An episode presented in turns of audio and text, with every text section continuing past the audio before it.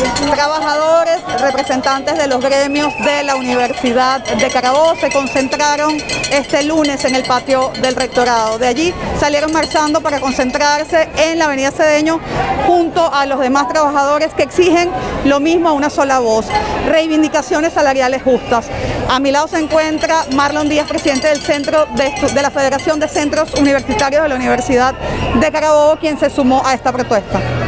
Bueno, sin duda alguna, la continuación de una serie de manifestaciones que han venido sucediendo no solamente aquí en el estado de Carabobo, sino en todo el país, en defensa de la dignidad laboral, en defensa del salario digno que deberían recibir nuestros trabajadores, nuestros profesores, y además también un llamado de atención por todo lo que tiene que ver con las reivindicaciones estudiantiles, nuestras becas estudiantiles, un mejor servicio de comedor, por supuesto que también el transporte universitario, es decir, esto es una lucha que nos tiene que concentrar a todos los venezolanos, no por un partidismo político, no por una lucha en específico, sino en general por la lucha de las reivindicaciones laborales de nuestros profesores. Bien lo decía el maestro Luis Beltrán Prieto Figueroa, las escuelas deben ser el reflejo de la sociedad que queremos y hoy nuestras escuelas y nuestras escuelas grandes, que son las universidades también, se encuentran destrozadas y su personal con sueldos de miseria. Por eso nosotros acompañamos esta protesta y seguiremos estando acá los días que sean necesarios para seguir elevando la voz y que de una vez por todas sea escuchado este sector y no con retórica, no con promesas vacías, sino con acciones concretas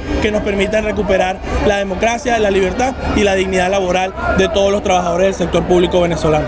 Fueron las declaraciones de Marlon Díaz, quien ha, ha dicho que se trata de apoyar a los profesores, a los docentes, a todos los que hacen vida en la Universidad de Carabobo, porque ciertamente esta crisis por la cual atraviesa la universidad también afecta directamente a los estudiantes. Nosotros seguimos con más de Universitaria 104,5 FM.